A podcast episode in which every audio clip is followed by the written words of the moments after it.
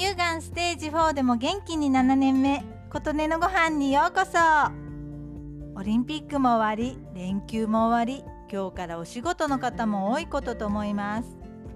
私は最近は寝ている部屋の窓を2箇所開けて寝ていますが今日は寒いくらいでタオルケットにくるまって耐えていましたが明け方耐えきれず窓を閉めました。こちらは夏でも夜や朝早くはコンクリートジャングルの東京より涼しいと感じますが寒いと感じるとは8月といえども秋が近づいているんですね。こちらは今日は晴れるようですがその後はもうずっと曇り雨の予報で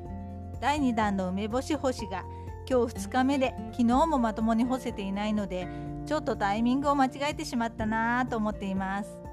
台風は行ってしまったはずなのにどうして？と思っていたら秋雨前線の影響とのことでやっぱり秋になりつつあるんですね。先日は川沿いを自転車で走っていたらセミの鳴き声に混じってもう秋の虫の声も聞こえてきていてああ季節は確実に移り変わっているんだなぁと感じました。とはいえこれからも暑い日はまだまだあるとは思いますがこうしてだんだん暑くなったり涼しくなったりを繰り返して秋になり冬になるんですね。愛媛生活ももう4ヶ月半近くになり時の経つ速さにびっくりしています。秋が近いといえば先日またまた私のお気に入り農家さん持ち込みコーナーで香水なしの小さいものが5個入ったものを見つけて買ってみました。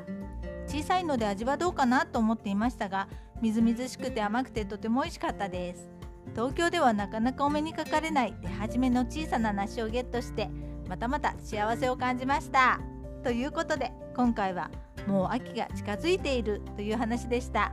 あなたの元気を祈っています琴音のありがとうが届きますように。